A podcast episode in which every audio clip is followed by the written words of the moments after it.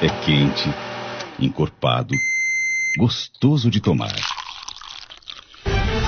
Adriana Bezerra, Início Almeida. Todos os dias, a partir das cinco e meia da manhã. Café 83. O mais quente da Paraíba. Bom dia, Adriana Bezerra. Preparada para mais um Café 83? Bicando aqui meu café que tá quentinho, uma delícia. Muito bom dia para você, Nice. Muito bom dia para quem tá nos ouvindo. O assunto de hoje, como prometido ontem, é toda a movimentação aí na Assembleia Legislativa com o retorno dos trabalhos e a presença do governador João Azevedo, que foi levar sua, a mensagem do Executivo ao Legislativo, Adriana. É, foi levar a mensagem para o Legislativo e, sair de, e saiu de lá com ameaça de um processo de impeachment, né? Exatamente. Alguns deputados da oposição, aí liderados pelo deputado Valber Virgulino, já estão aí entrando com esse pedido de impeachment para ser analisado, reflexo daquilo, daquela novela que a gente comenta quase todos os dias aqui, que é a Calvário. É, algumas coisas precisam ser ditas em relação a esse pedido para que se instaure um processo de impeachment. É um pedido, né? É, para ele ser acatado, a oposição precisaria pelo menos de 19 votos. Tem apenas 12.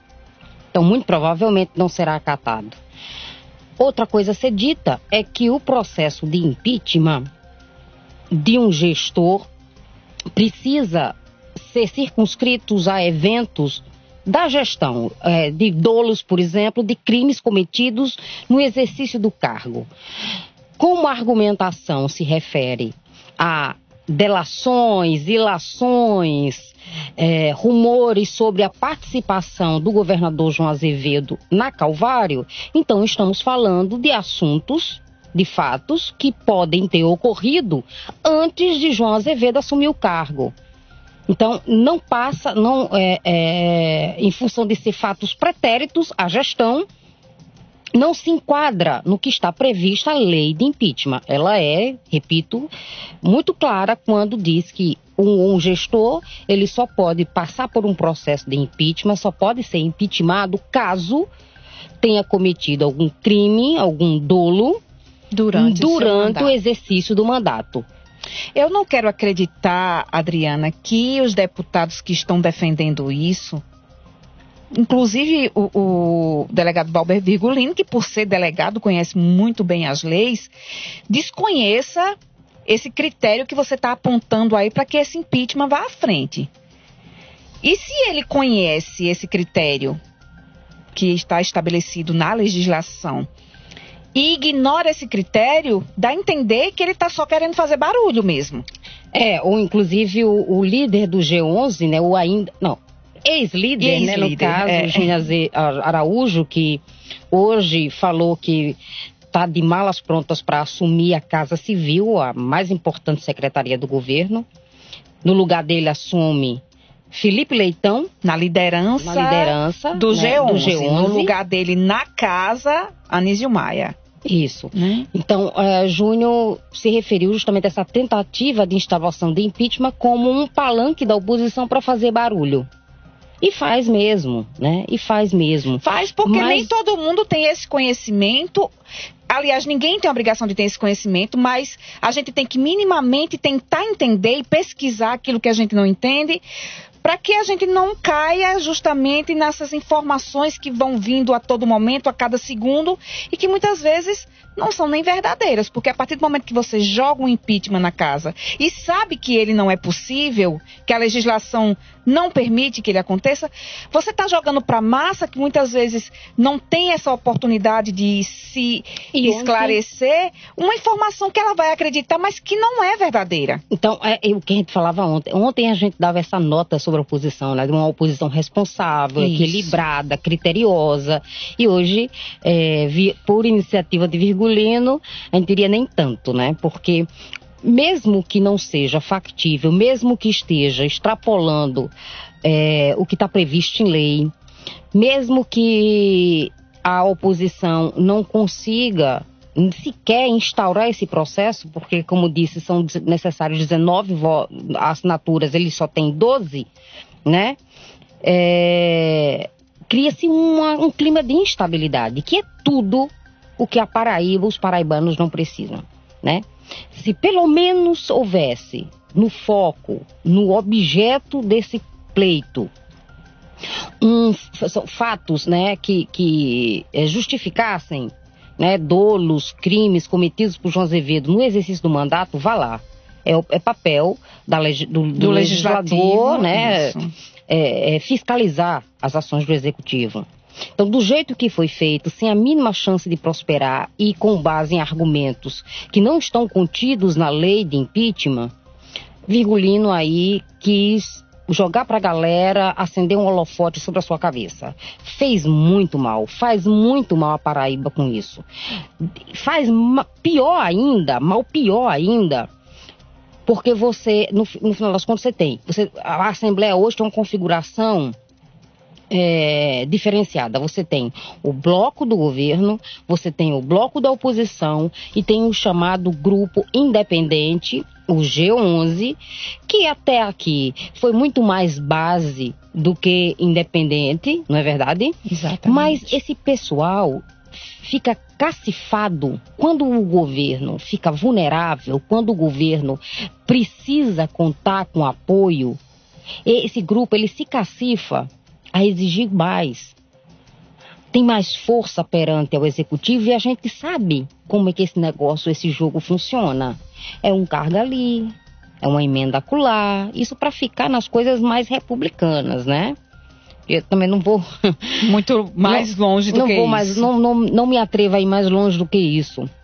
Mas no momento em que, é, via de regra, o executivo fica vulnerável, o legislativo se aproveita e aproveita muito, e quem perde de novo é o Estado, é o, são os paraibanos que perdem com isso. Então, fez muito mal, viu, doutor Virgulino?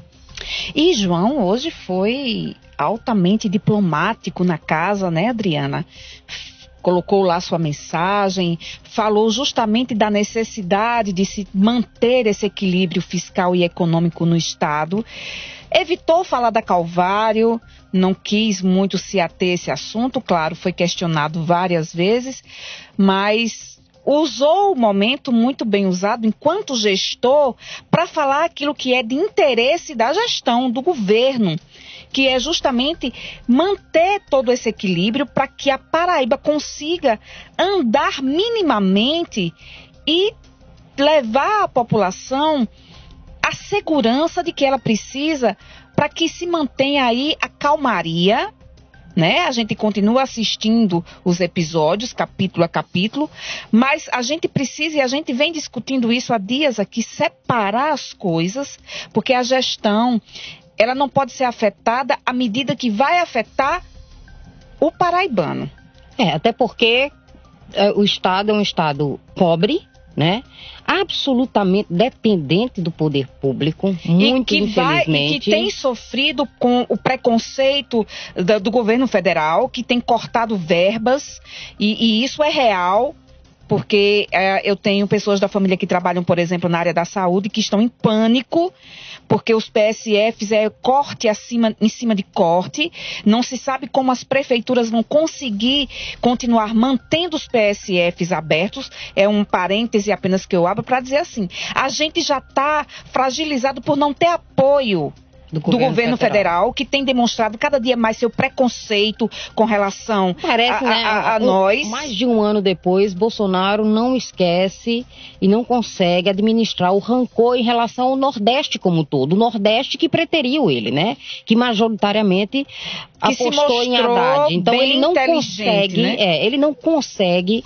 É porque é, ele não consegue lidar com pessoas inteligentes, eu acho, Adriano. Eu acredito ele, que é difícil para ele. Não consegue, ele não, ele não lida bem, pelo menos com os Então, olhar para o Nordeste e, e, e, e, ele sempre pensa o tempo inteiro: olha, mesmo que eu tenha tido muito voto, não fui o majoritário nessa região. Então, essa região não me aprova 100%, né? Essa região é, é, não, não esteve comigo. Ele não consegue separar isso, não consegue separar o político que pleiteou o voto nordestino do gestor que tem que trabalhar para todos, pra todos né? indistintamente, para quem votou nele e para quem não votou nele. Então é isso que a gente está falando. A gente já está fragilizado com os cortes que, que estão acontecendo e que vão acontecer ainda mais. E enquanto parlamentares, é, é essencial que eles cobrem sim que se haja uma investigação, é claro que eles têm que estar de olho nisso, que, que esse círculo de investigação ele se feche e ele tenha um capítulo final e que os culpados sejam julgados e condenados, se for comprovada a culpa deles, mas não pode gerar, como você está dizendo aí, e eu venho corroborar, esse clima de terror. Se a Paraíba, é será que a Paraíba ruim. vai acordar amanhã sem governador? Inclusive, vem aí essas informações que estão jogadas ao vento também, que Nonato Bandeira, enquanto secretário de comunicação, fez questão ontem, durante a sessão, de tranquilizar os paraibanos, essa questão de uma ação no STJ, que pode afastar João do governo. E isso cria um clima de terror. Nonato disse que são apenas suposições, que são falácias, que isso não vai para frente, não existe, né? Porque quando você toca esse clima de terror, você, os, aquelas pessoas que trabalham para manter o círculo da economia aquecido, elas começam a ter medo. E elas não vão investir num Estado que está instável, que pode acordar sem governador. Então, quando você começa a espalhar notícias de que o Estado pode ficar a qualquer momento sem o poder do, do governador, claro, fic, entraria Adriano Galdino, presidente não, da Assembleia, o presidente do TJ. Eleição direta, no primeiro biênio. Mas só se ele fosse caçado, né? Se ele for afastado, ainda não pode. Tem Lígia, que é a vice. Enfim, tem toda uma cadeia que seguiria um rito para quem assumisse. Mas tudo por enquanto Isso, são então, suposições. Se, se fosse, na eventualidade de João ser afastado, assumiria o presidente da Assembleia. A né? vice, não, a vice, a vice se ela também não pudesse, por algum motivo, também fosse afastada, aí a gente iria para o presidente da Assembleia da Legislativa para se convocar novas eleições. Então, criar esse clima de terror baseado em suposições, o que é pior, é muito ruim para o Estado. A gente não está dizendo aqui que se por um acaso aparecerem evidências de um possível envolvimento de João em todo esse esquema aí desbaratado pelo Ministério Público, pelo GAECO, ele não tenha que ser investigado. Não, o fato dele ser governador, se ele for acusado, se aparecerem evidências, não o isenta. Mas a gente tem que viver cada momento e nesse momento ainda não há evidências. Na verdade, a bola está é com o Ministério Público, com o GAECO. É, o poder se eles têm evidência, mãos... eles se é, manifestem, é, sigam adiante no, no, no, no processo legal para Paraíba ter conhecimento dos fatos e se preparar. O que não dá é para postergar isso muito mais tempo, empurrar isso com a barriga, vir a público dizer o que é fato, o que, o que é só uma, uma especulação. Porque quanto mais isso for postergado, mais a gente vive sobre esse, esse clima de tensão com reflexo sobre toda a Paraíba sobre todos os setores, e não só o político, mas especialmente o desastre maior é no econômico, né? A intranquilidade na área política tem reflexo direto sobre o econômico. Então, eu acho que o Ministério Público é que precisa de fato acelerar esse processo. E fechar esse círculo, como eu estou dizendo. Ter esse desfecho. Ter esse desfecho, acabar com essa novela e para a gente seguir em frente, Adriana. Porque a gente meio que está aí pisando em ovos e não está conseguindo andar para frente. E João, inteligentemente, não está se prendendo a isso, mas conforme o clima vai esquentando e as posições vêm chegando, acaba refletindo. Ele querendo ou não, a, a real que é a real, é um governo subjúdice. É um governo subjúdice.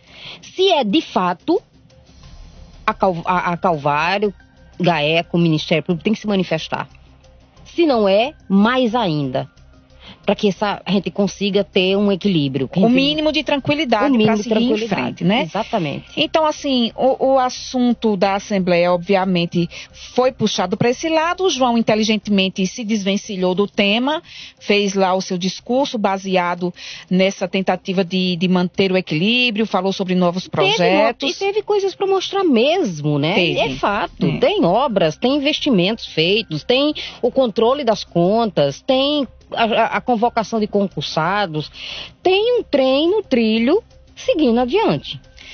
Enfim, Estela Bezerra, que é uma das indiciadas aí no, no processo da Calvário, estava lá também, não quis se manifestar sobre a Calvário. Tá com a crista meio baixa, É, né? Cida já foi mais corajosa, disse que quer provar que o mandato dela não, não tem nada a ver com, com os pagamentos de propina que estão sendo apontados pelas investigações. E a partir de agora a gente vê como vai ser a postura dos nossos legisladores com relação a tudo isso, porque muitos deles estão citados em delações, né? Nem todos eles, todos não, seria exagero, mas grande parte, se, se são citados também, tem telhado de vidro. Então é preciso toda uma postura e um equilíbrio diante de tudo isso, para que a gente mantenha o Estado, o, o trem andando, É, no né? trilho, pelo menos. Pelo Olha menos só. no trilho. É, a expectativa também, né, que é, fechando esse ciclo aí mais político da gestão, as conversas que o governador tem mantido nos bastidores com os as lideranças políticas, partidárias, é que além de Júnior Araújo na Casa Civil, outros nomes, né, sejam anunciados, aí uma dança das cadeiras, uma, uma recomposição do staff do governo. É, é isso que se espera. Ah, a gente percebe já que a ida de Júnior Araújo, como a gente disse no começo, leva Anísio para a Pra Assembleia. Que- Já reaproxima, se existia qualquer possibilidade mínima que fosse do PT não querer continuar, mas de certa forma já mantém um diálogo aí, já, já reafirma aquilo que a gente conversou ontem, de que provavelmente o PT vai sim continuar caminhando com o João. O, João, o, o Anísio não fez questão de fazer mistério nenhum. Ele disse logo de pronto. que está com o João e que vai manter esse diálogo entre João e o, e o partido para que ele eh, se mantenham unidos. É muito E provável aí, porque João os pensamentos Azevedo- são muito alinhados. Ah, João Azevedo faz uma boa jogada, né? Porque ele foi procurado pelo PT e disse: olha, não, o meu comportamento é, político continua mais à esquerda, né? O relacionamento com o governo federal não é bom e seremos, continuaremos críticos.